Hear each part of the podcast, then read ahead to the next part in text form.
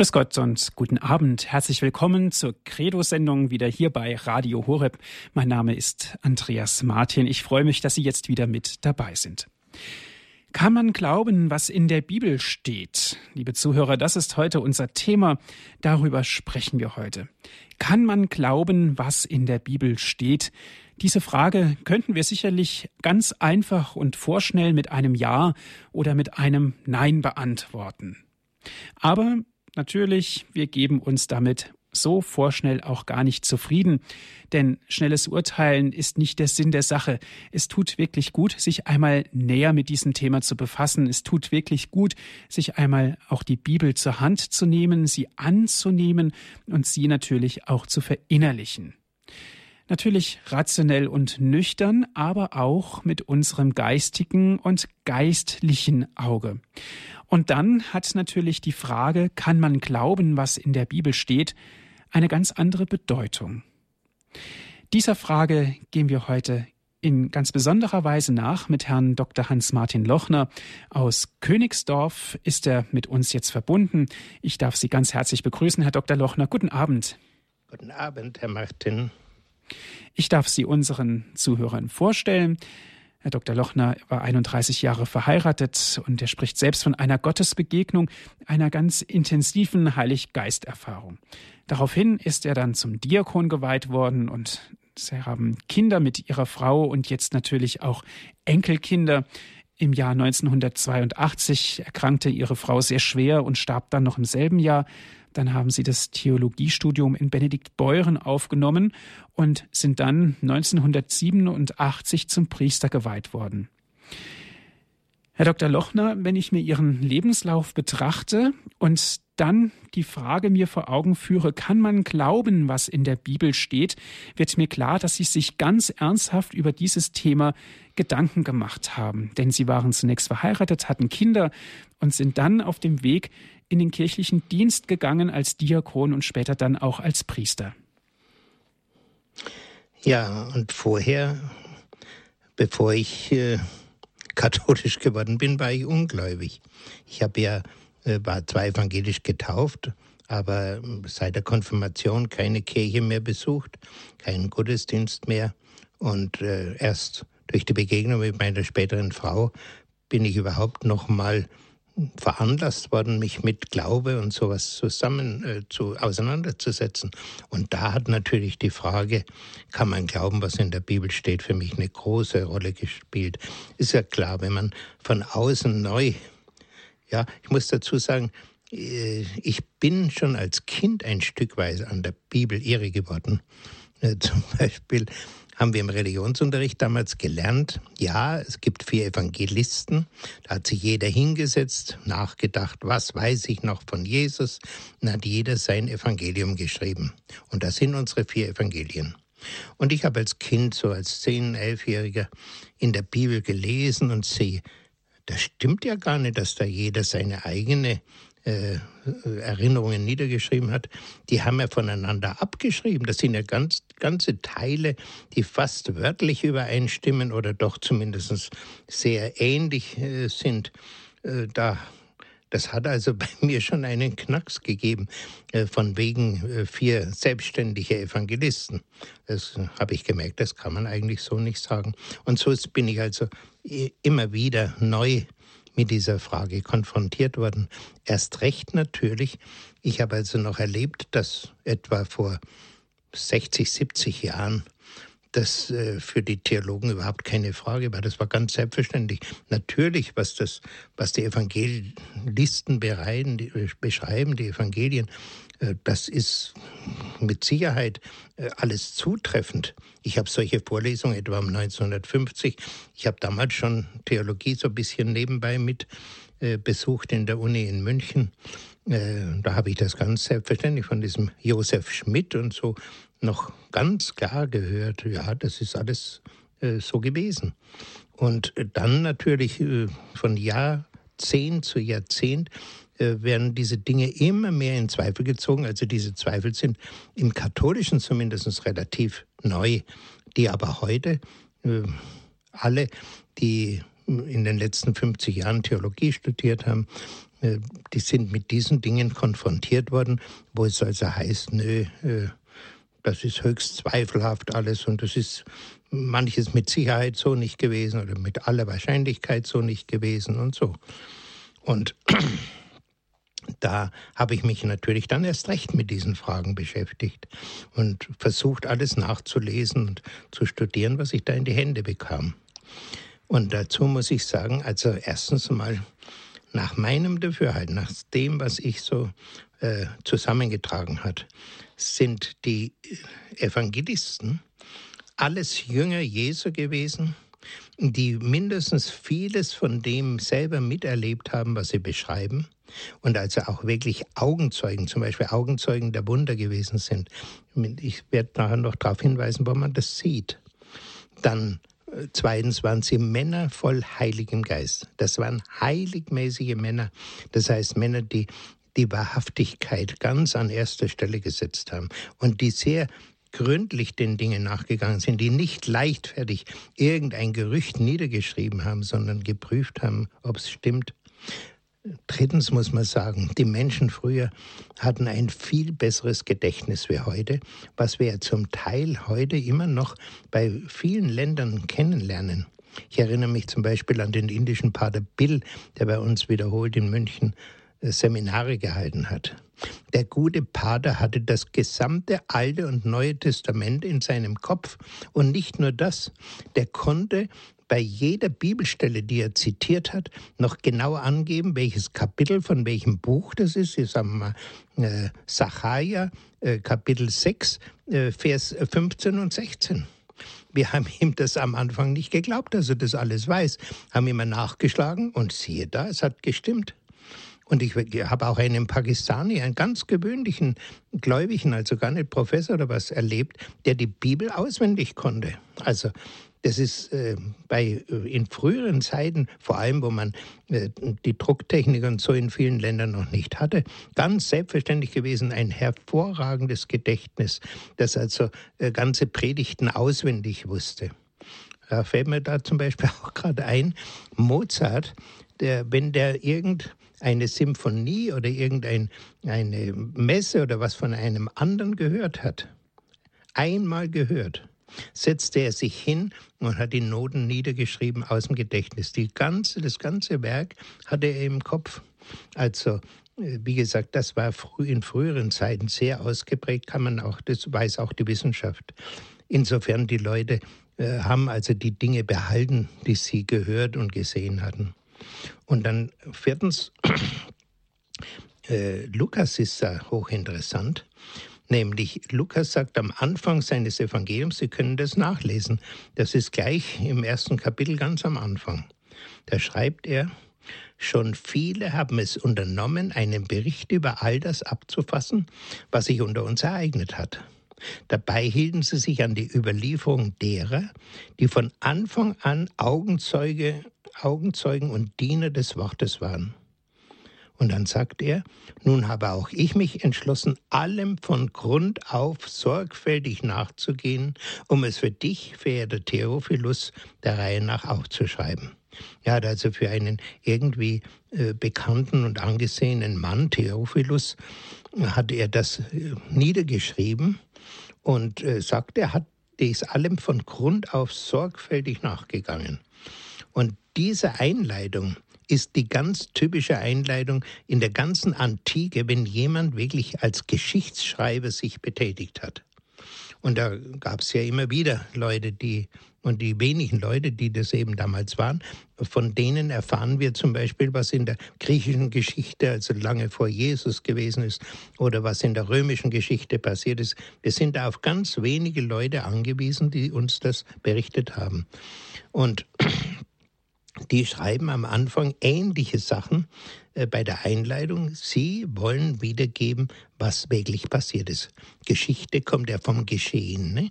Das, was geschehen ist, wollen sie niederlegen. Und wenn wir jetzt die Evangelisten im Einzelnen mal anschauen, Matthäus. Von Matthäus wissen wir, dass er ein Jünger war, der von Jesus selber von der Zollstätte, er war ein Zöllner, von der Zollstätte wegberufen worden ist, ein Jünger zu werden. Und ich habe gelesen, diese Zöllner haben damals eine Art Kurzschrift gekannt, wo sie schnell Dinge festhalten konnten, äh, so wie heute eben äh, unsere Stenografen ähnlich verfahren etwas, wenn Sie eine Rede mitschreiben wollen, dann kommen Sie mit mit dem Sprecher, weil das eben eine sehr schnelle zu schreibende Schrift ist.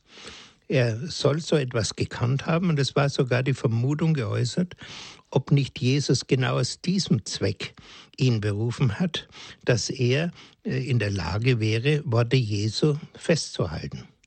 Und was die ganz frühe äh, Geschichte berichtet, dass tatsächlich eine Art Ur-Matthäus-Evangelium als erstes entstanden sei und äh, dass es nur aus Worten Jesu bestanden habe. Und heute überlegt man, ob dieses Ur, dieser Ur-Matthäus eventuell mit der sogenannten Quelle Q äh, in Verbindung steht, diese Quelle Q, von der man weiß, dass sie den Evangelisten Matthäus und Lukas zur Verfügung gestanden hat und der sie einige Worte Jesu daraus entnommen haben, zum Teil eben wortwörtlich, zum Teil mit Abweichungen, äh, ob das eventuell auf diesen Ur-Matthäus zurückgehen könnte. Dann der zweite ist Markus. Äh, es wird ja berichtet, wenn Sie das äh, Markus-Evangelium lesen, dass da bei der Gefangennahme Jesu ein Jünger nackt davongelaufen ist. Sein Gewand ist irgendwie festgehalten worden, dann hat er sich nackt aus dem Staub gemacht. Äh, und man nimmt an, dass, das, dass er Markus selber war und deswegen diesen kleinen Vorfall mit ins Evangelium aufgenommen hat.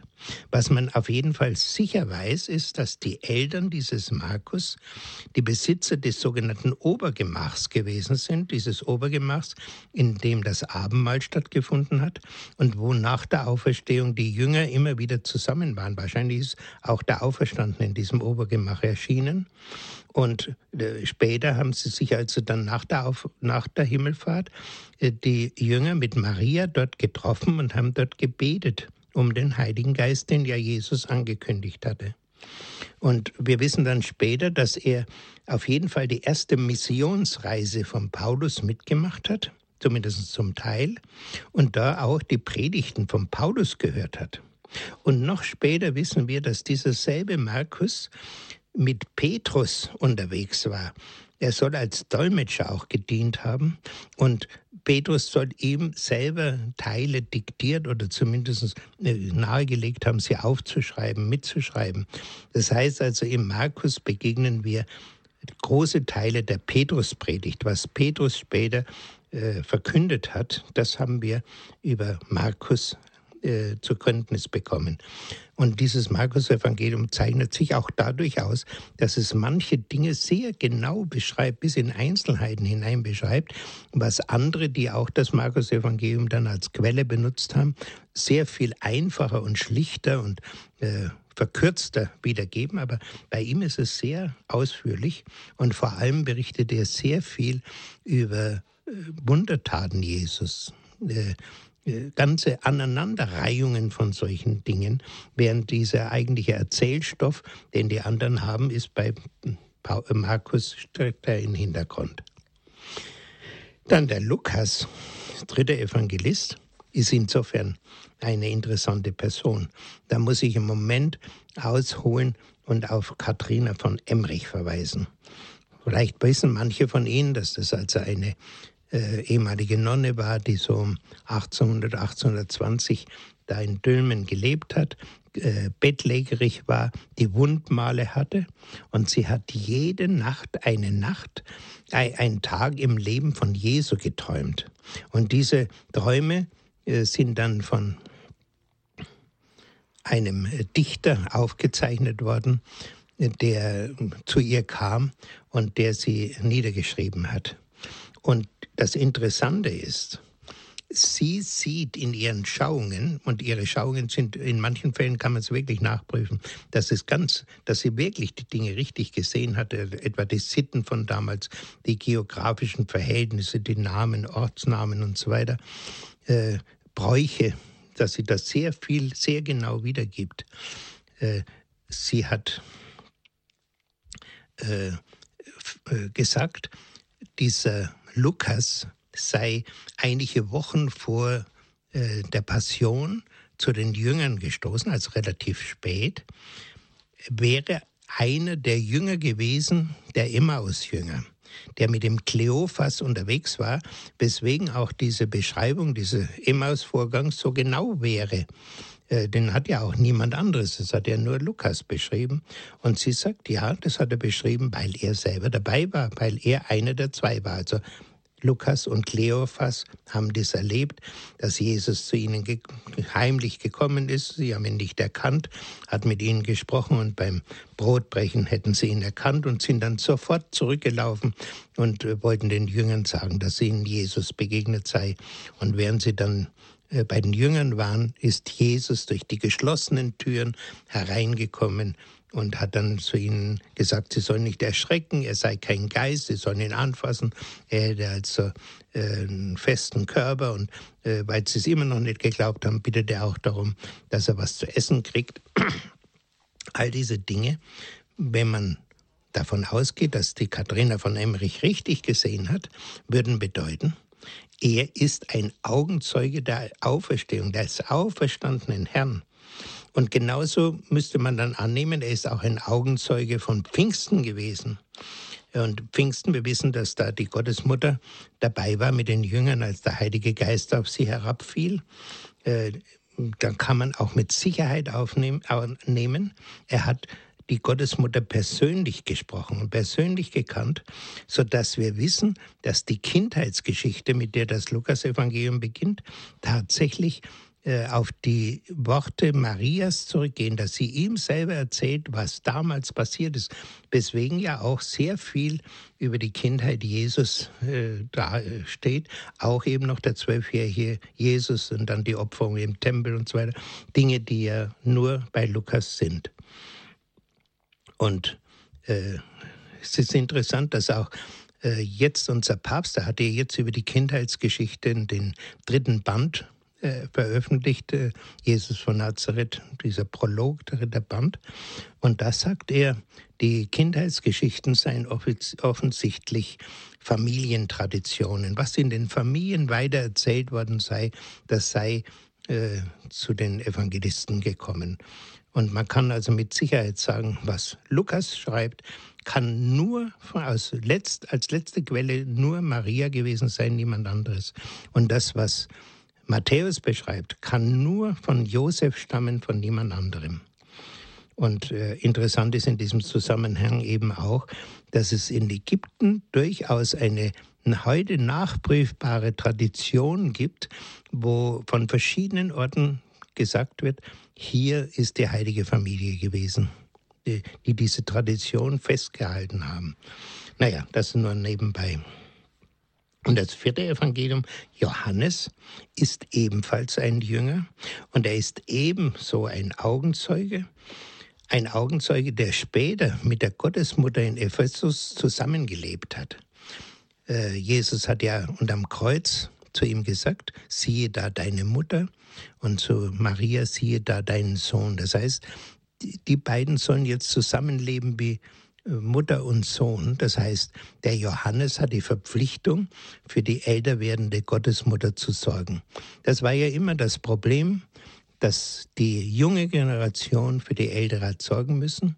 An sich wäre es die Aufgabe von Jesus gewesen, für seine Mutter zu sorgen, weil er das nicht mehr konnte er wurde ja hingerichtet, gibt er diesen Auftrag weiter an Johannes. Und wir wissen, dass Johannes in Ephesus mit der Gottesmutter zusammen gelebt hat und er ist auch in Ephesus begraben worden. Und er sagt in seinem Evangelium selber, dass er ein Augenzeuge ist. Und zwar an der Stelle, wo berichtet wird, dass äh, der römische Hauptmann mit dem Speer den Leib Jesu öffnet und Blut und Wasser herauskam, das heißt also, das Blut schon zersetzt ist, das Zeichen, dass Jesus tot ist, da heißt es, und der, der es gesehen hat, hat es bezeugt und sein Zeugnis ist wahr. Und er weiß, dass er Wahres berichtet, damit auch ihr glaubt. Also, äh, wie soll ich sagen, deutlicher noch Das ist hier wahr und das habe ich gesehen. Deutlicher, wie es Johannes an dieser Stelle ausschreibt, kann man es gar nicht mehr äh, schreiben. Das ist so klar. Hier, ich bin ein Augenzeuge. Ich habe gesehen, dieser Jesus war tot. Und er hat ihn ja dann auch gesehen, dass er auferstanden ist. Und im ersten Johannesbrief, der leider viel zu wenig beachtet wird, also wer die Gelegenheit hat, schauen Sie mal, die ist ziemlich weit hinten im, in den, im Neuen Testament. Schlagen Sie mal diesen Brief aus, er ist hochinteressant. Und da heißt es, was, da schreibt Johannes, was von Anfang an war, was wir gehört haben, was wir mit unseren Augen gesehen haben, was wir geschaut und was unsere Hände angefasst haben, das verkünden wir euch, das Wort des Lebens. Also hier ganz einwandfrei, hier ist ein Augenzeuge, der berichtet und äh, die Verbindung inhaltlich zwischen dem Johannesevangelium und diesem ersten Johannesbrief ist so deutlich, das ist dasselbe Verfasser in beiden Fällen. Wird heute natürlich bestritten, aber äh, es gibt ja nichts, was heute nicht bestritten wird. Aber es ist eindeutig für den, der Augen hat und der vom Heiligen Geist geleitet an diese Dinge herangeht. Man kann also sagen, an vielen Stellen merken wir, hier sind wirklich Augenzeugen am Berg. Entweder, dass der Evangelist es selber gesehen hat oder dass er von Augenzeugen den Bericht bekommen hat. Und da sieht man, dass sehr viele Kleinigkeiten, sehr viele Nebensächlichkeiten berichtet werden. Zum Beispiel Namen, äh, die notwendigerweise gar nicht hätten angebracht werden müssen. Warum müssen wir wissen, wie dieser Hauptmann geheißen hat oder wie diese Frau geheißen hat oder trotzdem, die Namen sind da. Die Leute, die das erlebt haben, haben den Namen sich eingeprägt und haben ihn weitergegeben und er kommt ins Evangelium rein. Und dann auch bei diesen aramäischen Worten. Eine ganze Reihe Worte Jesu sind auf Aramäisch im Evangelium drinnen. Zum Beispiel das Wort Ephata, wo Jesus bei dem Tauben äh, äh, bittet äh, oder den Vater bittet, der Vater soll die, die Ohren öffnen. Öffne dich, Ephata. Oder bei diesem Mädchen, das er vom Tod erweckt, da in dem Haus des äh, Jairus, Talita cum, steht da im Evangelium. Man hat sich dieses Wort gemerkt, ne? obwohl das dann in Griechisch geschrieben war und ins Römisch übersetzt, immer noch steht Talita cum. Oder am Kreuz, mein Gott, mein Gott, warum hast du mich verlassen? Eli, Eli, Lema Sabachthani. Äh, einwandfrei. Es ist übrigens der Anfang des, äh, des 22, nee, ja, 22. Psalms, ein ganz wichtiger Psalm, der teilweise die Kreuzigung Jesus schon hunderte von Jahren vorwegnimmt und den Jesus da am Kreuz betet mein Gott, mein Gott, warum hast du mich verlassen? Wie gesagt, in der Originalsprache, wie sie Jesus gesprochen hat und wie es die Augen- und Ohrenzeugen damals gehört haben und ins Evangelium hineingebracht haben. Dann ein weiterer Hinweis ist, dass die Jünger zum Teil gar nicht in einem besonders guten Licht erscheinen, sondern ja, ihre Mängel, ihre Schwächen und so weiter, die Schwierigkeiten zum Glauben zu kommen, all diese Dinge sind sehr deutlich wiedergegeben. Äh, sowas tut man doch nur, äh, wenn es wirklich gewesen ist. Ich denke auch zum Beispiel an die Kindheitsgeschichte, äh, dass da berichtet wird, dass in Bethlehem in einem Stall, und zwar in zwei Evangelien aus unterschiedlichen Quellen wird das berichtet, in Bethlehem in einem Stall, dass ein Kind im Stall auf die Welt kommt, der dann ein Messias sein soll, sowas erfindet man nicht. Sowas findet man vor und berichtet es dann und berichtet es eigentlich auch nur schweren Herzens, denn äh, das ist ja klar, dass das nicht so großartiges Ansehen erregt, ebenso wie die Kreuzigung. Das war ja für die damalige Zeit eigentlich eine, eine vernichtende Niederlage, wenn jemand gekreuzigt worden ist, dass also Gott sich von ihm abgewendet haben muss. Und verschiedene Widersprüche, man könnte eine ganze Reihe aufzählen, die man finden kann, wenn man sie unbedingt finden will in der Heiligen Schrift, sind stehen geblieben. Das heißt, die Evangelisten haben nicht sie einfach harmonisiert, äh, versucht, das auszugleichen, äh, äh, anzunähern, eine Einheit daraus zu machen, sondern so wie es jeder gesehen hat und berichtet hat, ins Evangelium hinein berichtet hat, so bleibt es stehen. Und ohne, dass man Versuch macht, das irgendwie zu verändern, zu beschönigen oder sowas. All das sind Zeichen, dass da wirklich Echtes berichtet wird. Denn wenn wenn man großzügig gewesen wäre, hätte man das so nicht gemacht. So großzügig wie leider Gottes heute manche unserer Exegeten sind, die also da grenzenlos ihre Fantasie walten lassen. Diese Leute haben nicht mit Fantasie gearbeitet, sondern mit der Wirklichkeit. Ja, das wäre also ein erster Teil. Da könnten wir eine kleine Musikpause machen und dann im zweiten Teil uns noch ein bisschen beschäftigen, ob dieser Text zuverlässig überliefert worden ist und warum es eigentlich heute so viele Zweifel gibt, die man immer wieder in den Zeitungen lesen kann, vor jeden hohen Feiertagen, im Fernsehen jetzt wieder, äh, wo noch und noch Zweifel gesät wird, sei es im Spiegel, in der Süddeutschen und wo immer. Ja, aber das machen wir nachher, nach der Pause.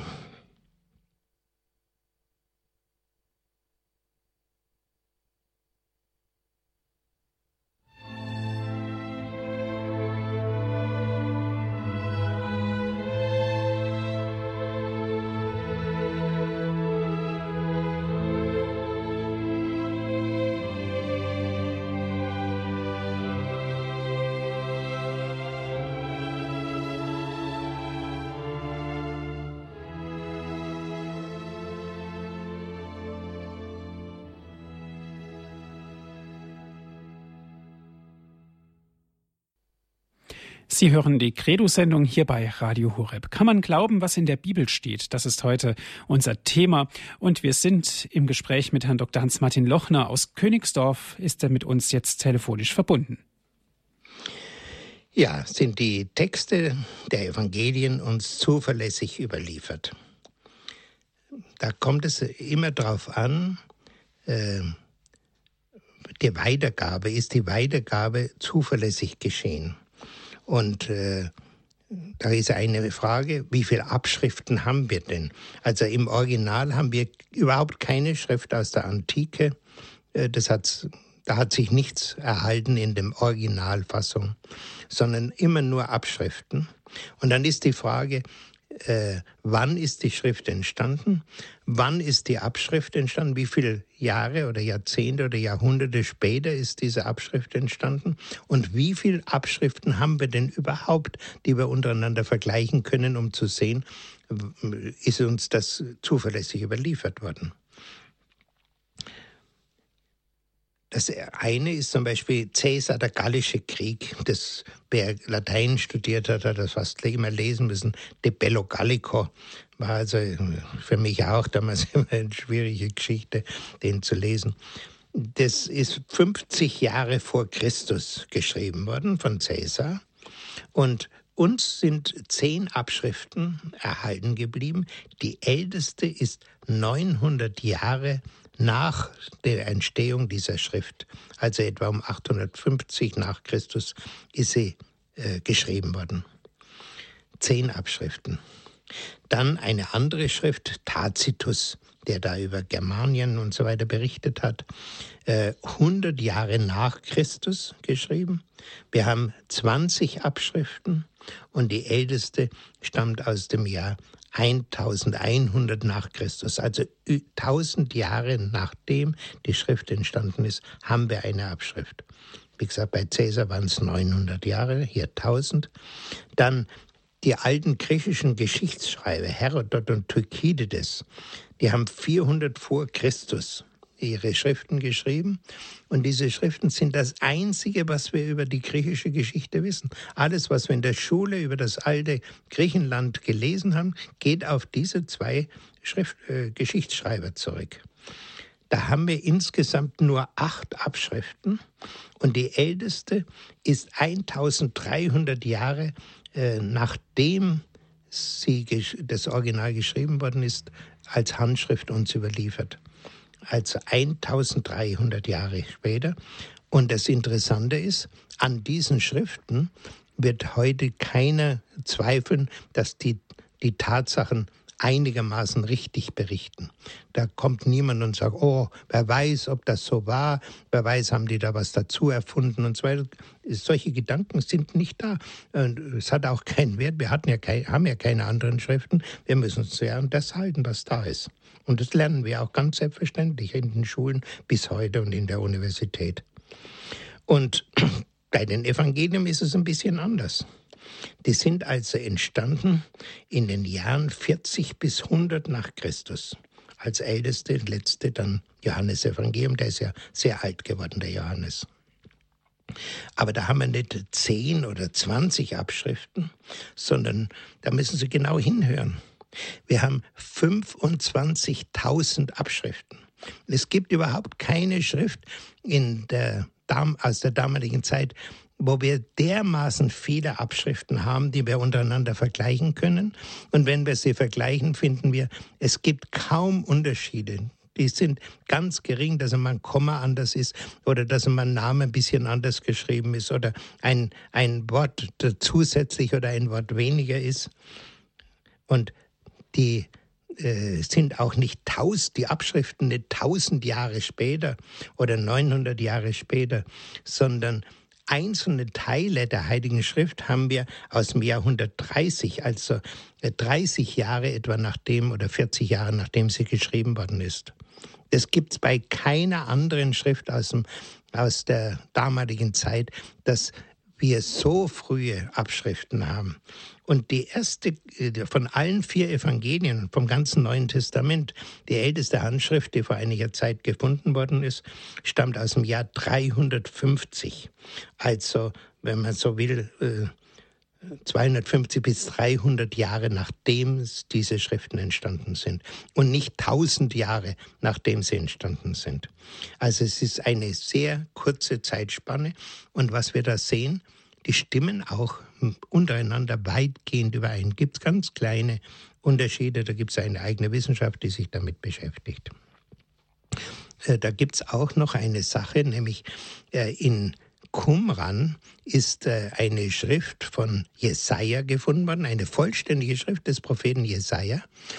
Die, die hat man also erst im Jahr, was weiß ich, vor 70, 80 Jahren oder sowas gefunden. Vorher war die unbekannt. Der enthält den Jesaja. Und die ist aber geschrieben, ich weiß nicht, 100 oder 150 vor Christi, ist also uralt. Und da hat sich gezeigt, die stimmt Wort für Wort mit, der, mit dem Text überein, den wir heute in unseren Bibeln noch haben. Wir haben ja überall den Jesaja-Text. Und siehe da, über viele hunderte von Jahren hat sich da nichts geändert, hat, hat man nicht äh, irgendwas dazu gedichtet oder weggelassen, sondern es ist immer noch authentisch. Und noch etwas hat man gefunden, das ist eigentlich noch aufregender, nämlich in Qumran, in diesen verschiedenen Gefäßen, wo diese Rollen drinnen waren, da war ein Gefäß lauter kleine Schnipselchen. Und man hat lange rumstudiert, um rauszukriegen, wo kommen diese Schnipselchen her, aus welchen äh, Schriften des Alten Testamentes oder äh, vorchristlichen Schriften könnte das sein. Mit Hilfe des Computers kann man das heute sehr gründlich prüfen. Und dann hat man gesagt, das ist ja 70 nach Christus schon versteckt worden. Das können nur Schriften, die vor Christus geschrieben worden sind, sein und hat alles geprüft. Mit einem Schnipsel kam man einfach nicht zurecht. Und dann kam einer auf die Idee und sagt, ja, probieren wir es doch mal mit dem Neuen Testament. Vielleicht ist es tatsächlich schon ein Teil des Neuen Testaments. Und da sind sie tatsächlich fündig geworden. Nämlich, dass das ein Schnipsel ist aus dem Markus-Evangelium. Das heißt, Markus-Evangelium muss um 70 schon in Qumran gewesen sein. Und die hatten damals auch bestimmte Schriftmoden. Man hat also den Buchstaben nicht immer in der gleichen Weise geschrieben, sondern je nach Jahrhundert oder nach Jahrzehnt hat es da kleine Änderungen gegeben. Und da konnte man feststellen, diese Schrift ist in einer Weise geschrieben, wie sie etwa um 45 bis 50 nach Christus üblich war. Das heißt also, diese, äh, das Markus-Evangelium dürfte schon etwa 25 Jahre, 30 Jahre nach dem Tod Jesu oder gar noch weniger, 20 äh, Jahre nach dem Tod Jesu schon verfasst worden sein. Also zu einem Zeit, wo die, die Augenzeugen noch gelebt haben. Und wenn da was Falsches berichtet wäre, hätten die Augenzeugen natürlich protestiert und gesagt, nee, nee, stimmt ja gar nicht, war ja ganz anders. Also, äh, das hat übrigens die modernen Exegeten ein bisschen durcheinander gerüttelt. Da werden wir gleich darauf zu sprechen kommen.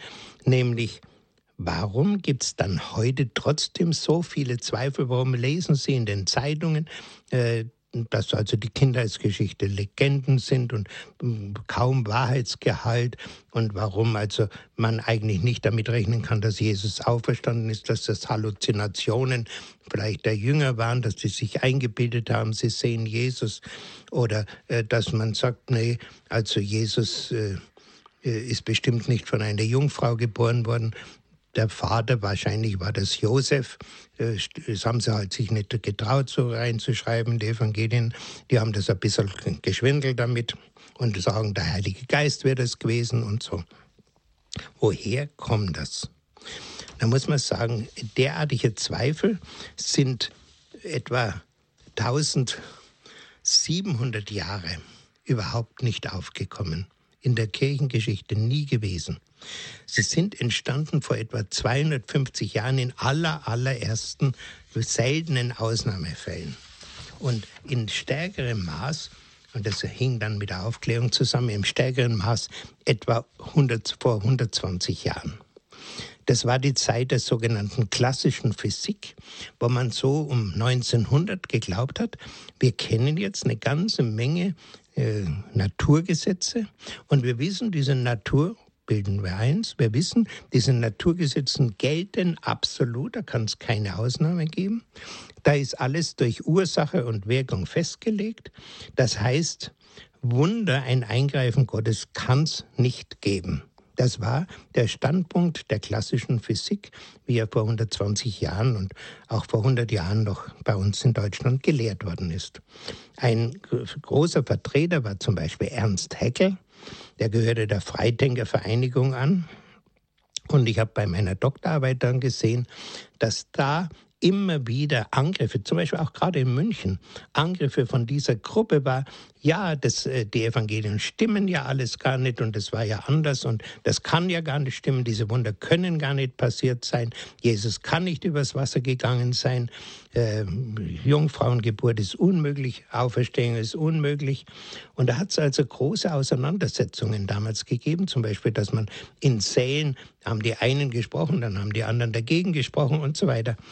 Äh, können Sie nachlesen, wenn Sie mal in den äh, älteren Büchern über diese Zeit nachlesen. Interessant ist, katholischerseits sind diese Thesen damals vor 120 Jahren radikal abgelehnt worden. Man hat gesagt, nein, die Wunder sind ge geschehen, äh, da könnt ihr sagen, was ihr wollt.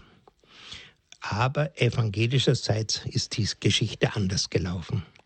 Evangelischerseits hat man relativ bald diese Gedanken aufgegriffen und äh, man könnte da viele Theologen aufzählen. Einer hat es besonders deutlich gemacht. Wenn ich mich recht erinnere, war das im Jahr 1927, wo der berühmte Professor Rudolf Bultmann folgenden Satz niedergeschrieben hat. Man kann nicht elektrisches Licht und Radioapparat benutzen, in Krankheitsfällen moderne medizinische und klinische Mittel in Anspruch nehmen und gleichzeitig an die Geister und Wunderwelt des Neuen Testaments glauben. Wir sind jetzt in einer, wir leben in einer modernen Welt, haben Eisenbahn, Telefon, Licht- und Radioapparat und äh, haben wunderbar ausgebaute Krankenhäuser. Da kann man doch von sowas wie Geistern und Wunderwelt und so, von sowas kann man doch heute nicht mehr glauben. Das geht doch nicht mehr. Und äh, das hat sich in der evangelischen Theologie relativ stark durchgesetzt äh, in den Jahren 1930, 1940, 1950 und bis über 1950 hinaus haben die katholischen Theologen dem widersprochen, gesagt, nein, wir halten daran fest, Gott hat die Möglichkeiten, auch wenn wir sie nicht sehen. Aber die andere Seite, vor allem natürlich die Freidenker, haben gesagt, ah, äh, sehr unmöglich. Wir wissen das ganz genau. Gesetze sind absolut gültig. Da kann es keine Ausnahmen geben, also kann es keine Wunder geben. äh, wie hat man dann versucht, gerade auch evangelischerseits, mit diesen scheinbar neuen Erkenntnissen, dass also diese Wunderwelten nicht geben kann, wie hat man versucht, damit zurechtzukommen? Man konnte ja nicht einfach erklären, ja, das Neue Testament, das ist alles verkehrt, sondern da kam eine Theorie auf, die zum Teil heute immer noch auch in katholischen vertreten wird. Die Evangelien sind ja nicht von den Jüngern und von den Aposteln geschrieben, sondern lange, lange hinterher, wo kein Augenzeuge mehr gelebt hat, äh, frühestens vielleicht ab 70, 80. Und dann hat man sogar sich zeitweise äh, verstiegen, hat gesagt, ja, Johannesevangelium vielleicht um 150 nach Christus entstanden. Später hat man dann Teile des Johannesevangeliums gefunden, die um 112 oder sowas äh, geschrieben worden sind und musste also sagen, das konnte ja nicht sein, dass es erst 150 gewesen ist, wenn wir von vorher schon Schriftzeugnisse haben. Da hat man äh, versucht, auch einen Beweis anzuführen. Und das hat mich, schon muss ich sagen, äh, wie ich katholisch worden bin, wie ich das gelesen habe, sofort geärgert. Da schreibt man nämlich, Jesus sagt ja die Zerstörung Jerusalems im, im Lukas-Evangelium voraus. Es wird ein Wall aufgerichtet und die, die Stadt wird zerstört werden. Und äh, da sagt man, Jesus war doch kein Hellseher. Jesus kann sowas nicht gewusst haben. Also kann er das auch nicht gesagt haben. Also konnte erst nachdem das passiert war, also nach 70, das niedergeschrieben sein worden sein, vielleicht 80 oder so. Äh, und man hat dann diese Worte nachträglich Jesus in den Mund gelegt. Und das hat mich deswegen geärgert. Ich habe nämlich in mein, schon in jungen Jahren und dann später auch äh, ja, bis, bis in die Gegenwart fast hinein, immer wieder erlebt, dass Gott mir Zukünftiges gezeigt hat, ohne dass ich immer wusste. Aber ich, wie soll ich sagen, das brach einfach so herein in mein Leben. Äh, Dinge, die gar nicht mit meinem Denken sonst übereinstimmten, dass ich einfach bestimmte Dinge sah, das kommt. Ich weiß noch, dass ich meiner Frau das manchmal sagte, du stell dir vor, das und das werden wir äh, die Zukunft bringen. Dass sie sagt, ach, du, das siehst du viel zu schwarz, ach, was du immer hast, aber dann ist es tatsächlich eingetreten. Ja, also wie gesagt, wenn schon ich, der also nun wirklich ein kleines Licht bin, äh, Zukünftiges erkennen kann, und gezeigt bekommen kann, wie viel mehr war Jesus dazu in der Lage. Der Gedanke, dass Jesus das nicht zu, dass man das ihm nicht zutrauen kann, da muss ich sagen, da greife ich mich an den Kopf. Was sind denn das für Theologen, die das nicht wissen und das nicht für möglich halten? Wenn es Menschen des Heiligen Geistes wären, dann hätten sie es wahrscheinlich selber schon erlebt, dass es das gibt. Aber weil sie das eben nicht sind, und das ist das große Manko bei vielen Theologen heute, dass sie nicht Männer des Heiligen Geistes sind, sondern Männer des, der Ratio, des Verstandes äh, und eines Verstandes, der immer wieder neue The Theorien sich ausdenkt und immer wieder was Neues äh, auf die Bühne bringt, neue äh, Theorien in den Büchern schreibt, in den Zeitungen schreibt. Alles sagt dann, oh, habt ihr schon gehört, was der Herr Professor Neues weiß? Der hat es ja sogar in Göttingen einen Professor gegeben, der hat also vor zehn Jahren behauptet, äh, er sei überzeugt, die äh, Knochen Jesus seien im Grabe verfault. Er hat aber keinen Beweis. Er behauptet es einfach, er ist überzeugt und alle sagen, ach, wie habt ihr schon gehört? Der Professor sowieso, der ist jetzt zu der Erkenntnis gekommen, dass die Knochen Jesu im Grab verfault seien. Ja, und dann hat man also gesagt, das ist alles ganz spät entstanden und bis dorthin ist es nur mündlich überliefert worden und dann hat man es ausgeschmückt, hat dazu gedichtet und in der äh, vornehmen Theologie nennt man das heute Gemeindebildung. Das heißt, die Gemeinden haben irgendwelche Wunder gebildet, äh, sich ausgedacht oder zusammenfantasiert und die seien dann in die Evangelien aufgenommen worden. Aber ich kann Ihnen nur raten, bitte, das ist ein großes katholisches Manko, dass wir die Heilige Schrift nicht lesen. Äh, lesen Sie zum Beispiel mal bestimmte Stellen bei Markus, wie es heißt, dass die Menschen entsetzt waren darüber, was sie da gesehen haben, weil sie mit sowas nicht, nicht gerechnet haben, dass sie verwundert waren. Was, wie, wie kommt denn das, dass solche Dinge jetzt, oder zum Beispiel an einer Stelle heißt, sowas haben wir ja noch nie gesehen. Sowas ist ja einmalig, sowas war noch nie bisher da. Äh, sowas denkt man sich doch nicht aus. Ich denke auch zum Beispiel gerade an diese Geschichte, wo der Lahme äh, zu Jesus nicht vorkommen kann. Seine Freunde tragen ihn hin und es ist so eine Riesenmenge, dass sie nicht hinkommen und dass sie dann aufs Dach steigen und ein Loch durch die, die Dachdecke machen und den Gelähmten vor Jesus runterlassen. Sowas denkt man sich doch nicht aus. Sowas schreibt man halt nur, wenn man es erlebt hat und wenn man es gesehen hat. Tatsächlich, das war so. Und so kann man von vielen Stellen sagen, hier spürt man, das sind Augenzeugen dahinter gewesen. Ja, äh, aber wie ist dann das mit den Wundern, um diesen letzten Punkt noch zu behandeln? Äh, kann das denn, können solche Wunder denn tatsächlich geschehen sein?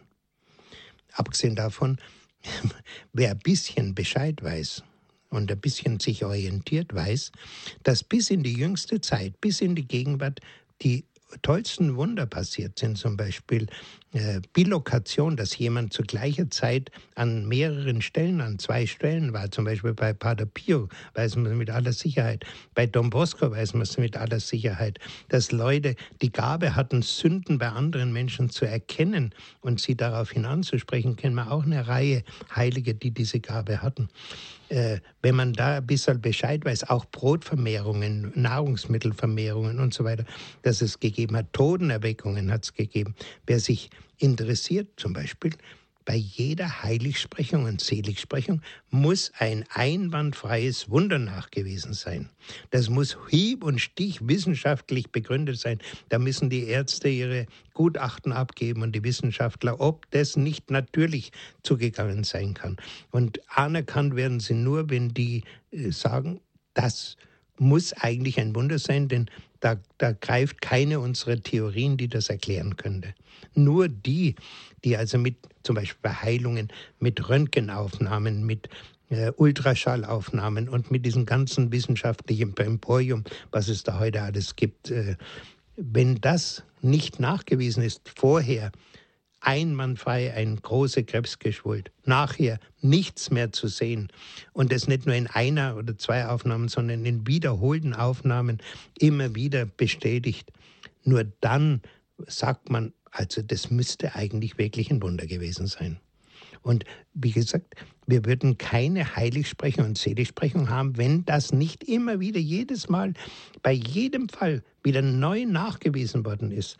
Weil man nämlich vom Folgenden ausgeht, man sagt, der Jesus oder Gott ehrt den Verstorbenen dadurch, dass er sein, die, diese Gebete, die in seinem Namen äh, an Gott gerichtet werden, dass die erhört werden in wunderbarer Weise. Und das ist ein Zeichen, dass der Betreffende ein Seliger oder ein Heiliger war. Dass Gott gewissermaßen selber die äh, Seligkeit oder Heiligkeit des Betreffenden bestätigt. Und nur in diesen Fällen wird also, äh, finden diese Heiligsprechungen statt. Und die sind alle, diese Wunder sind alle veröffentlicht worden. Es hat vor einiger Zeit ein Buch gegeben, das hieß Wunder sind Tatsachen. Also mindestens antiquarisch können Sie es sicher noch kaufen. Und da wird nachgewiesen, dass es zum Lebzeiten Jesu kein Wunder gegeben hat, was in der Kirchengeschichte sich nicht x-mal wiederholt hat. Sämtliche Wunder, die dort aufgezeichnet sind, haben sich in späteren Zeiten wiederholt. Wie gesagt, das ist nur eines von vielen Büchern. Es gibt eine ganze Menge, die das beweisen. Frage, wie ist denn das aber dann physikalisch möglich? Und da bin ich in, dem Glück, habe ich das Glück, dass mein Jugendfreund Bernhard Filbert ein hochgradiger Atomwissenschaftler geworden ist, mit Atomwissenschaft und Weltraumforschung, ein Allround-Wissenschaftler. Äh, er hat übrigens nebenbei äh, nur von seinen Erfindungen gelebt und hat mir gesagt, dass sie ihm alle von Gott eingegeben worden sind. Ich habe nicht die Zeit. Vielleicht wäre es mal ein äh, gutes äh, Vortragsthema, mal nur über ihn zu sprechen, was der da alles erlebt hat mit Gott. Und wie gesagt, er sagt, und nicht nur er, er hat mich darauf hingewiesen, seit ungefähr 60 Jahren wissen wir, dass die scheinbar absolute Gültigkeit der Gesetze, der Naturgesetze, wie man es vor 120 Jahren geglaubt hat, nicht stimmt, sondern dem Raum unterhalb der Atome, also der Atomteilchen, äh, sind die zum Teil einfach außer Kraft gesetzt. Diese Atomteilchen verhalten sich völlig anders, als wir es eigentlich erwarten würden, beziehungsweise die entziehen sich überhaupt unserer genaueren Beobachtung in der sogenannten Heisenbergschen Unrela äh, Unschärferelation. Es gibt diese strenge Kausalität, die wir sonst haben, also Ursache-Wirkung, die gibt es da auf dieser unteren Ebene gar nicht mehr. Und hier hat Gott in der Quantenphysik, kann man das sehen, gewissermaßen sich eine Lücke gelassen, durch die er in das Weltgeschehen jederzeit eingreifen kann. Aber eben nicht so eingreifen, wie wir Menschen uns das vorstellen, dass wir also sozusagen von außen hin eingreifen, sondern man könnte sagen, Gott greift von hinten, von innen, von der Schöpfung her, von der Innenseite der Schöpfung her, kann er eingreifen. Und zwar kann er das so sanft tun, dass zwar das, was er will, erreicht, aber dass das sehr äh, wie soll ich mal sagen, unauffällig geschieht, dass man da nicht grauseartig äh, äh, sagen kann, oh, äh, guck mal hin, da greift Gott jetzt ein, sondern sind unscheinbare Dinge, so wie eben vieles bei Gott unscheinbar ist. Fängt ja schon an mit der Geburt Jesu im Stall, unscheinbares kleines Kind in einem Stall. Ne? Äh, so passiert bei Gott vieles auf diesem unscheinbaren Weg, der gar nicht großartig nach außen sichtbar wird. Bei vielen Heiligen sehen wir das auch, dass äh, Gott wirkt, aber er wirkt ganz anders, als wir es uns vorstellen. Und gerade von diesen physikalischen äh, Erkenntnissen her ist es heute auch verständlich, warum die Schöpfung äh, durch Gott wirklich geschehen konnte und trotzdem im, im Rahmen einer gewissen Evolution geblieben ist, wobei das, äh, wir vieles nicht verstehen, auch auf diesem Gebiet. Aber immerhin, eines wissen wir, nämlich, und das sagt äh, mein Freund Bernhard Filbert hat diesen Standpunkt vertreten. Wir haben es mit einer gelenkten Evolution zu tun, die Gott eben auf diese Weise lenken kann, ohne dass es äh, für, für uns nach außen hin so dramatisch sichtbar wird. Aber er kann sie lenken. Und selbst äh, uns diese ganze Frage um die Willensfreiheit des Menschen hängt auch mit den Quanten und so weiter zusammen. Selbst der Mensch hat eine gewisse Gewalt über diese kleinsten Teile und Gott natürlich erst recht, aber bei Menschen natürlich sehr eingeschränkt, aber immerhin, er hat eine gewisse äh, Macht über diese kleinsten Dinge und auf die Weise kann er eben auch in Freiheit sich entscheiden und diese äh, klein, über diese kleinen Dinge Großes dann bewirken. Zum Abschluss noch ein Zitat aus dem Zweiten Vatikanischen Konzil.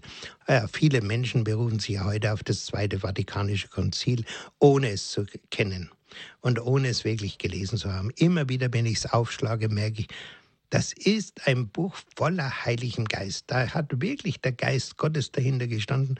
Manchmal ist es fast mit Händen zu greifen. Und äh, da sind so wunderbare Dinge drin, die sich lohnen würden zu lesen und sie, sie, sich wirklich damit auseinanderzusetzen. Aber es findet nicht statt, sondern man sagt, ja, jetzt nach dem Konzil, da ist sowieso in der Kirche jetzt alles anders und was früher war, gilt nicht mehr. Und jetzt bilden wir uns ein, wir wissen es, äh, wie, man, wie Kirche sein muss. Die früher haben es ja keine Ahnung gehabt und jetzt machen wir das viel besser und jetzt machen wir das neu. Also das Zweite Vatikanische Konzil sagt gerade zu unserer Frage der Glaubwürdigkeit der Evangelien. Unsere heilige Mutter, die Kirche, hat entschieden und unentwegt daran festgehalten, dass die vier Evangelien, deren Geschichtlichkeit sie ohne Bedenken bejaht, zuverlässig überliefern, was Jesus, der Sohn Gottes, in seinem Leben unter den Menschen, zu deren ewigen Heil er wirklich getan und gelehrt hat. Sie bejaht die Geschichtlichkeit, dass die vier Evangelien wirklich zuverlässig überliefern, was Jesus getan und gesagt hat und dass wir wirklich das glauben können. Und da ist in der Nähe, auch in demselben Artikel, in demselben äh, Schema des Konzils, noch ein Satz, der wirklich beachtenswert ist. Da sagt nämlich äh, die, das Konzil, die Auslegung der Evangelien braucht den Heiligen Geist, nämlich dass die Heilige Schrift in dem Geist gelesen und ausgelegt werden muss, in dem sie geschrieben wurde. Und das kann ich nur voll bestätigen. Wie ich zum Glauben kam, habe ich, äh, wie ich diese Erfahrung mit dem Heiligen Geist machen dürfte. Wie ich zum Glauben kam, habe ich schon die Heilige Schrift gelesen, habe aber vieles eben nicht verstanden. Und wie ich dann diese Erfahrung mit dem Heiligen Geist gemacht habe, habe ich gesehen. Er erklärt alles. In dem Moment verstand ich so vieles, was ich bis dahin nicht verstehen konnte weil sie im Heiligen Geist geschrieben ist und nur im Heiligen Geist wirklich ausgelegt werden kann.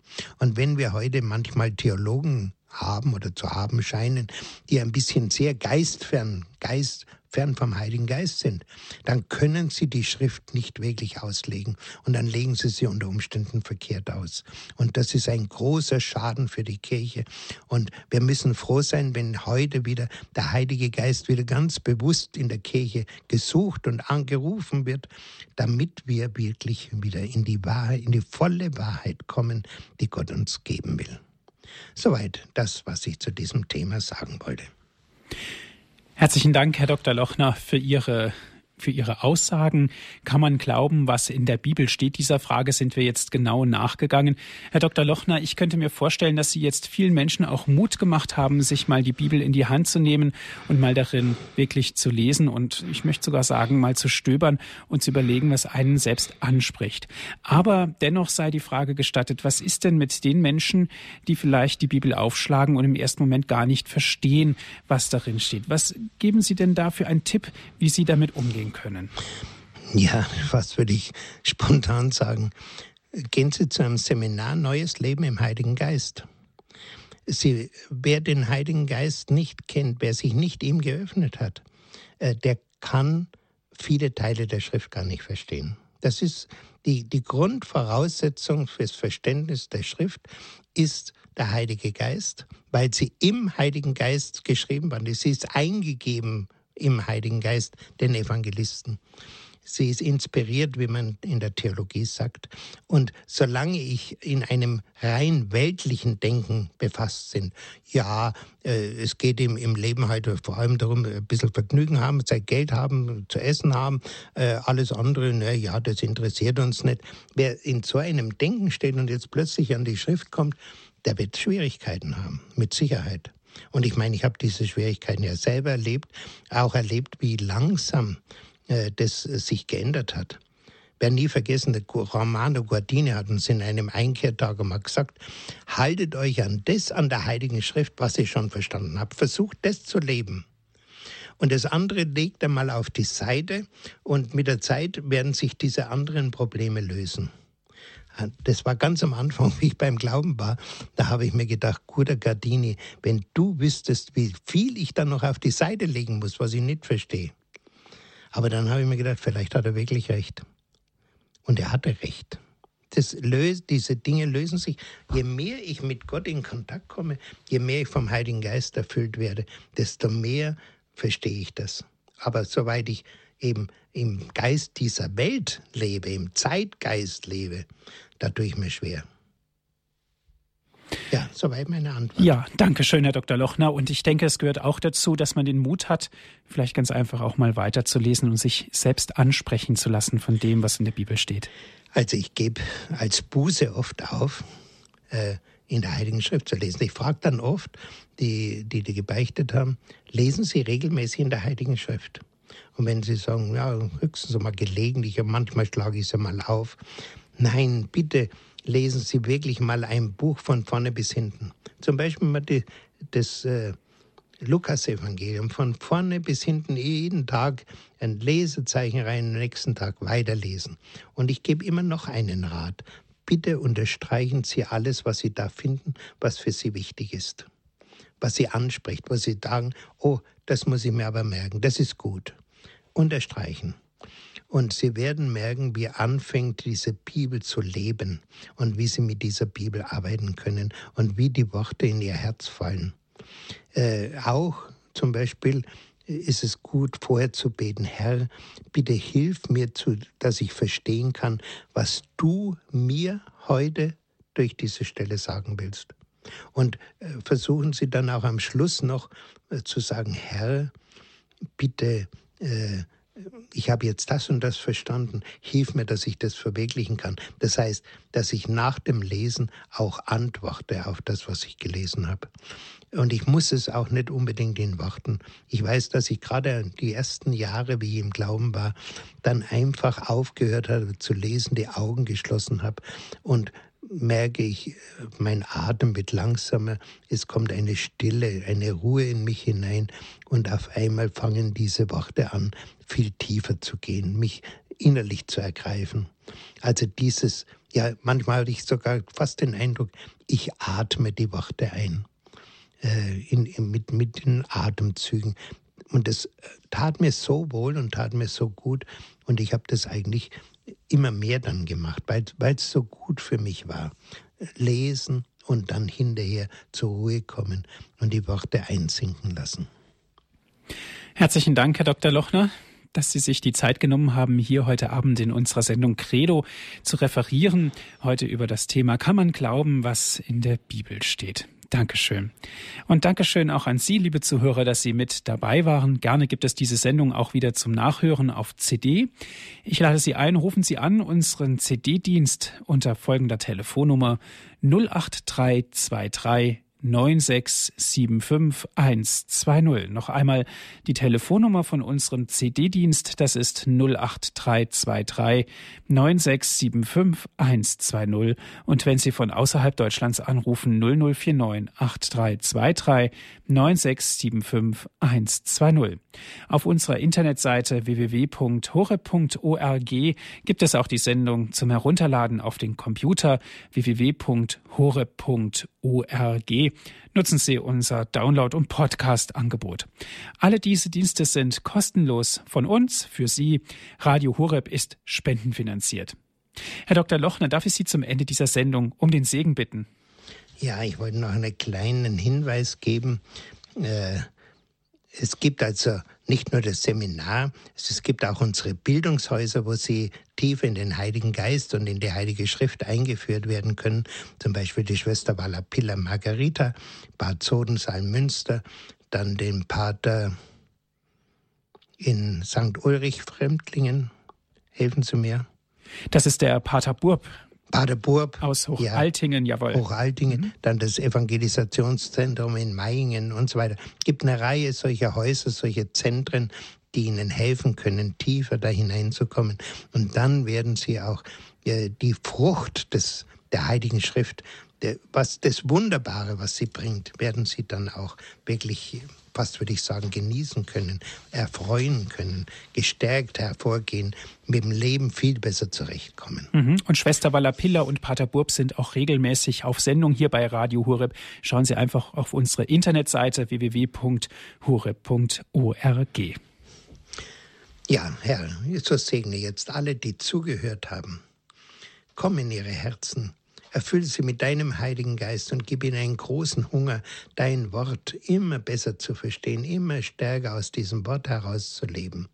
Und dadurch, dass sie gestärkt sind im Glauben, andere stärken zu können, den anderen den Glauben weiterzugeben zu können, dass sie sich leiden lassen von dir durch die Gabe der Weisheit, äh, das rechte Wort zur rechten Zeit zu sprechen, zu schweigen, wo es notwendig ist, zu sprechen, was von dir her gegeben ist. So segne euch alle, die ihr jetzt zugehört habt, der allmächtige Gott, der Vater, der Sohn und der Heilige Geist. Amen. Gelobt sei Jesus Christus. In Ewigkeit. Amen. Halleluja. Halleluja. Es verabschiedet sich Ihr Andreas Martin.